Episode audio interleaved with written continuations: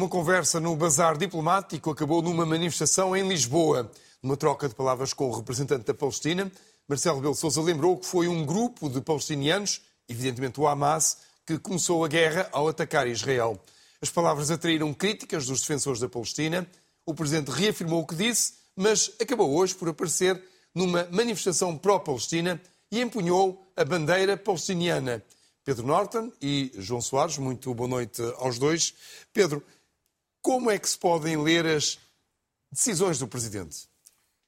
Antes de, se me permite só antes de responder, dizer o seguinte, eu fico, estou preocupado com o grau de polarização e de policiamento de linguagem que começa a existir no, no mundo ocidental em geral em relação a este conflito. É evidente que é um conflito dramático, é? estas imagens horríveis que todos os dias nos entram pela casa nos chocam a todos e as emoções estão muito à flor da pele, mas eu acho que se há papel que a comunidade internacional e a opinião pública mundial pode ter é ser, tentar ser um fator de, de moderação e não de, de, de radicalização adicional. Mas indo uh, direto à sua pergunta, eu acho que o Presidente teve mal.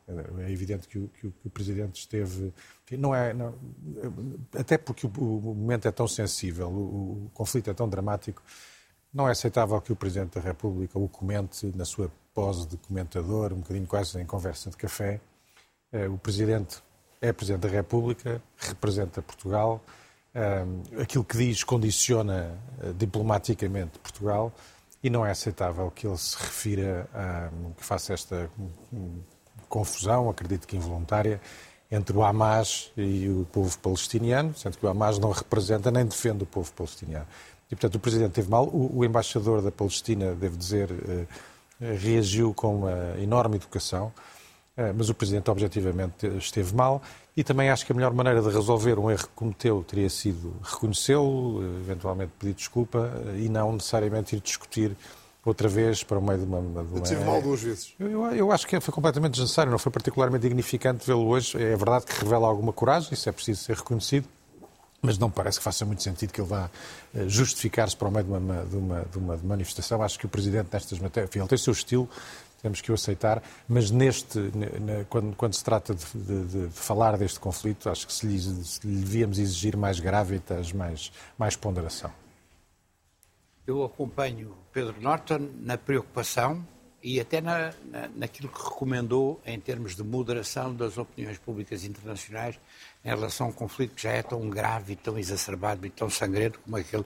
Não acompanho na avaliação do Presidente da República. Curiosamente, eu nunca tive afinidades políticas com o Presidente da República, mas acho que ele esteve bem na conversa que teve com o representante da Palestina e esteve bem hoje também, parece que foi por um acaso que ele eh, tinha ido ao outro lado qualquer, ver outra coisa qualquer, ou ouvi isto só no rádio do carro, depois, confrontado com a manifestação para a Palestina, se dirigiu às pessoas da, da, da manifestação para a Palestina e até parece que terá pegado uma bandeira da Palestina.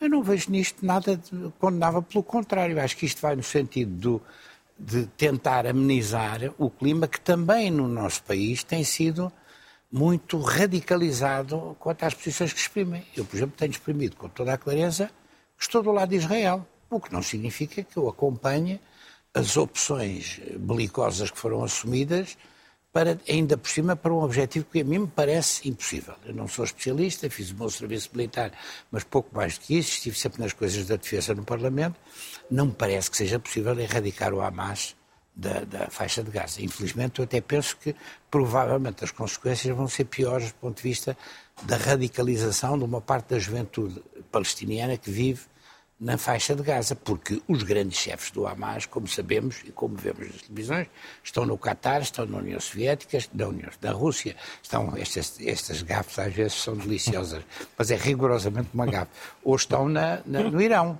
que é o grande fornecedor de armas, quer da Rússia, quer... e de facto o que disse o presidente Zelensky é verdade.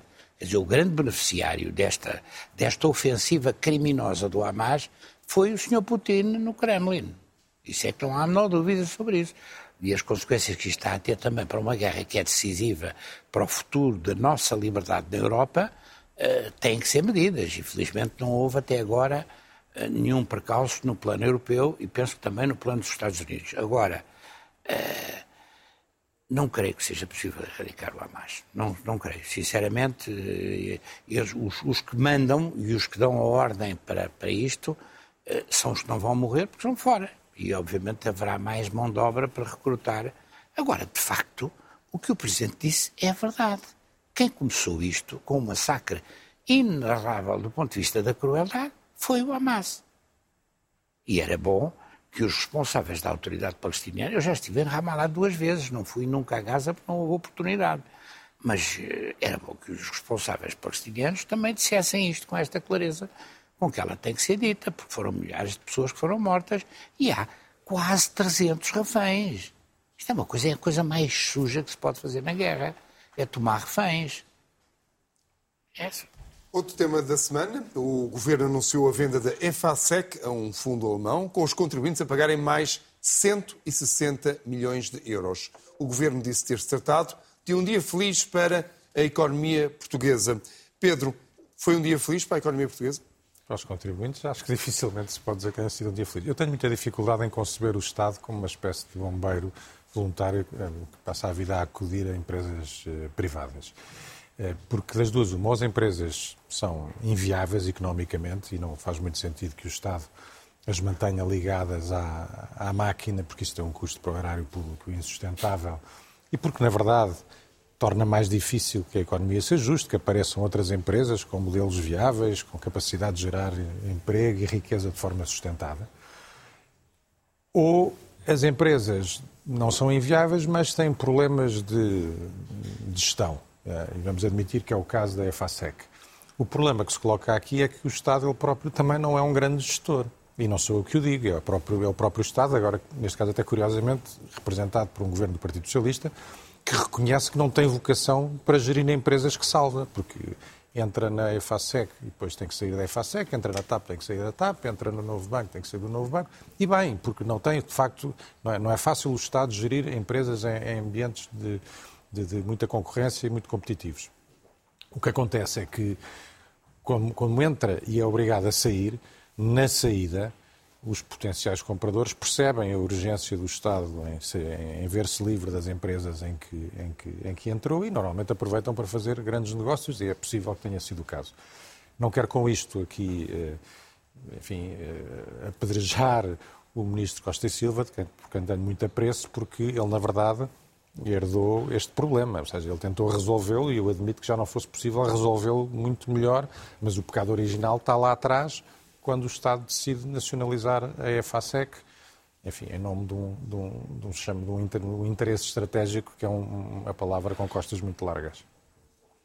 Vamos lá ver, eu acompanho em parte o que disse o Pedro Norton, mas hoje é um daqueles dias em que estou mais em sintonia com, com o que disse o Pedro Norton, ao contrário do que tem acontecido até aqui. O pecado original não foi a nacionalização. O pecado original é o pecado original de muitas coisas que se passaram na sociedade portuguesa, que foi a presença da cleptocracia do poder em Angola há 47 anos, por tudo o que era interessante no nosso país. Eles quiseram comprar o RTP. E houve quem estivesse disponível para privatizar a RTP e vender aos angolanos. Como houve quem estivesse, não vale a pena estar a dizer os nomes, até porque são pessoas que fazem comentários. Mas se disser, não faz mal. Não faz mal nenhum, mas quer dizer, na altura, isso foi atribuído ao ministro Miguel Rabas, que era quem tinha a tutela da RTP. Como, aliás, quiseram vender parte da Caixa Geral de Depósitos também aos angolanos. E, de facto, toda a gente se pôs ao serviço da cleptocracia no poder há 47 anos, autoritária, não democrática, em Angola. E essa é que é a origem, esse é que é o pecado original. É, e quando o país deixou que uma empresa como a EFASEC, que era uma empresa bem gerida e que funcionava bem, fosse parar às mãos dos angolanos, depois o que aconteceu foi o incidente do, do Luanda Leaks e daquelas coisas todas. Eu até nem, nem conheço a senhora e até provavelmente terá imensas qualidades, pelo menos é bonita. Agora, que aquilo Estou foi um desastre. Estou a falar da Isabel dos Santos. Portanto, você gosta dos nomes e eu vou dizendo os nomes. Agora, eh, e, com a ajuda, com a sua ajuda ainda é melhor, mas esse é que é o, esse é, que é o pecado original. E, e, e isso foi no sistema financeiro, foi na comunicação social, a quantidade de jornais que eles tiveram a 100%. E depois ainda por cima não pagavam as coisas. Pagavam as coisas, os bancos compravam, mas pagavam com o próprio dinheiro que estava nos bancos. E isso teve um, um isso criou um ambiente de dissolução. Mas isso foi porque nós permitimos também. Claro que foi porque nós permitimos, eu não estou a isentar desculpa. Eu, há coisas em que o meu próprio partido, quando teve responsabilidades de poder, também deixou andar muito, com muita facilidade. E havia muita gente que estava um, um bocado comprada por esta gente toda. Agora as coisas passaram, mudaram, mudou o senhor. E, e, também perturbou um bocado o funcionamento de algumas coisas que até eventualmente teriam condições para ser um bocadinho melhor geridas. Essa é que é. Agora, eu, eu, eu partilho inteiramente aí o que disse o Pedro Norton sobre o, o ministro António Costa e Silva. É um homem de grande qualidade, é um dos homens que não precisa da política para as funções que tem, está ali por razões de serviço público, é um homem de boa honestidade a toda a prova, põe as mãos no fogo por ele e, e, ele tem confiança, ele tem, sei que ele tem confiança. Parece que este fundo alemão não é um fundo abutre, é um fundo que também tem raízes na produção industrial e que, obviamente, terá dado garantias de que vai puxar por aquilo que é positivo do ponto de vista da, da, da, da EFASEC. Manter o núcleo industrial, valorizar o núcleo industrial português, valorizar o, a qualidade da engenharia portuguesa que ali está envolvida, que eu ouvi sempre referir. Quando estava na OEC, eu ouvi em variadíssimos sítios falar da EFASEC e da qualidade da EFASEC e a EFASEC a concorrer com engenheiros que são quase todos portugueses. Nós temos 2 mil trabalhadores ali. E o que se vai salvar, e eu tenho a certeza que eh, o Estado vai recuperar o dinheiro que lá pôs. Porque aquilo não é nada de absolutamente imenso. Quer dizer, quando nós vemos o que se passou, por exemplo, aqui há uns anos, com o chamado BES Angola. Foi um ano de Serviço Nacional de Saúde que foi desperdiçado naquilo e foi levado em malas pelos senhores do MPLA e da, da corruptela que continua a governar Angola. Eu tenho, eu tenho a convicção o metro de Nova Iorque, o metro de Paris têm transformadores elétricos da EFASEC, eles estão, eles estão nos, no topo das coisas melhores. Portanto, há ali um problema, nem sequer é um problema da qualidade das pessoas que estavam a gerir, foi um problema da tutela, se quiser, económica daquilo e vai ser devolvido aos privados e bem. Portanto, eu, eu, compreendo que em situações de emergência é um bocado como o Serviço Nacional de Saúde, que não falámos hoje, mas que teria sido interessante também.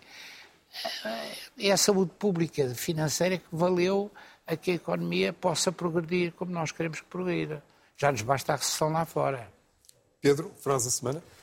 A minha frase é uma frase de Paulo Pedroso, eh, uma entrevista ao público, em que ele diz: Somos críticos da ideia de reduzir a dívida a todo custo. Isto é no contexto de um grupo de reflexão de, de algumas personalidades de esquerda que se juntaram no movimento cívico.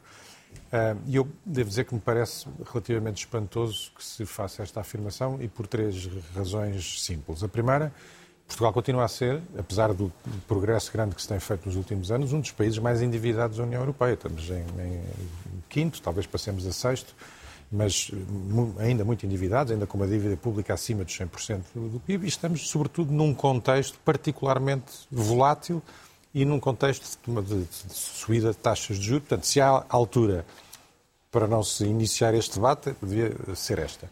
Depois também fico espantado no plano político. Porque se há eh, crédito que o governo de António Costa merece, é o facto de ter conseguido eh, este saneamento das contas públicas, da redução da dívida, e que se transformou num trunfo político muito importante para o, para, para o governo. E, portanto, fico espantado que personalidades da área do PS venham querer eh, desbaratar esse, esse, esse trunfo. Terceiro e último razão pela qual fico muito espantado. Temos que perceber, uma vez por todas, que contrair dívida é pedirmos um empréstimo ao futuro dos nossos filhos. Ou seja, é onerar e é dificultar o futuro dos nossos, dos nossos filhos. E os nossos filhos, infelizmente, por várias razões, pelas pensões, pelas alterações climáticas, já vão ter o futuro suficientemente onerado. E, portanto, tudo o que nós possamos fazer para lhes facilitar a vida, pagando as contas que devemos pagar, eh, é um, é um serviço que devemos prestar-lhes. João Soares, frase e número da semana. Já agora, o Pedro sublinhou bem que se há uma coisa em que este governo de António Costa, o governo do Partido Socialista, tem sido firme é na vontade de baixar a dívida pública. E os resultados estão à vista e falam pelo, pelo Fernando Medina como Ministro das Finanças, mas também antes pelo António Centeno. E, e, e gostava de sublinhar que Paulo Pedroso foi meu camarada, mas desfiliou-se do Partido Socialista.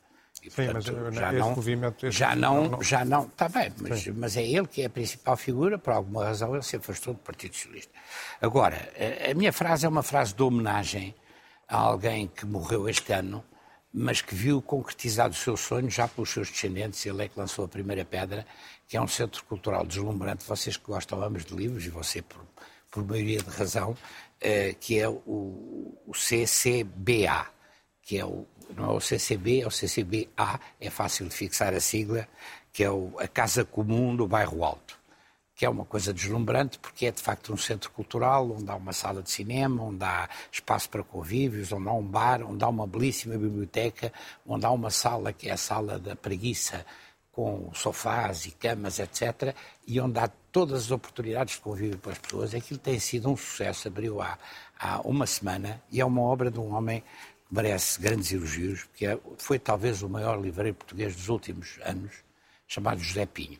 Foi o homem que fundou a Ler Devagar, no bairro Alto, justamente a 50 metros de onde está este centro, e eu pedi a um grande homem da, da edição em Portugal, que é o meu amigo Manuel Alberto Valente, que, me desse uma frase para ilustrar aquilo que foi a vida do Zé Pinho, e é a frase que aí está, penso que já estará nos ecrãs, que é uh, ele foi um grande agitador cultural, foi um grande visionário, foi um grande resistente, foi um homem de uma e fico muito feliz, ele foi velado justamente neste espaço, ainda não estava todo montado, por poder prestar esta homenagem, tive o privilégio de ser amigo dele. Ele foi o homem que lançou uh, uh, a Bíblia em, em. Foi o homem que recuperou a velha livraria Fera. É um homem que abriu mais de 17 livrarias em, em, em, Portugal todo. Porque era Isto em relação com também o seu número da semana. O meu número é justamente é o número das livrarias que ele abriu. Está, está calculado por baixo, porque as pessoas da família disseram que era à volta de 19 e eu preferi o 17, que era mais seguro, porque houve duas, houve uma que fechou, entretanto, eu conheço-a bem, porque era a livraria por baixo da casa dos meus pais, era a velha 111, no Campo Grande, que depois passou a chamar Lácio e, voltou, e passou a, quando o Zé Pinho a, a comprou, ficou uh, a ler devagar, que é aquela livraria lindíssima que existe sobretudo em Alcântara, no LX, e que vale a pena ser visitada, e seguramente já visitaram, e portanto são tudo obras do Zé Pinho e ele merece uma grande homenagem. Eu sou suspeito, sendo amigo, mas aqui fica. Pedro, número da semana? O meu número é o 2034. O José vai achar que eu estou obcecado com os Mundiais, porque eu a semana passada falei no Mundial 2030 e hoje queria falar no Mundial 2034. O Mundial 2034, a FIFA depois de organizar o Mundial do Qatar, agora achou que era boa ideia atribuir a organização do, do, do, do Mundial de 2034 à Arábia Saudita, que é um país que, como nós sabemos, é conhecido pelo seu respeito pelos direitos, pelos direitos humanos e pelos direitos das, das, mulheres. Isto é pena porque o futebol é um desporto extraordinário, é um, é um, é um, é um desporto capaz de, de, de movimentar paixões, é, é uma, pode ser um motor extraordinário de mobilidade social, e é pena que a FIFA, nesta sua opacidade, continua hum, a desbaratar esse capital e a emprestar, o, enfim, a encostar estes eventos a estes regimes muito pouco recomendáveis. Pedro Norton, João Soares, muito obrigado aos dois. Boa noite.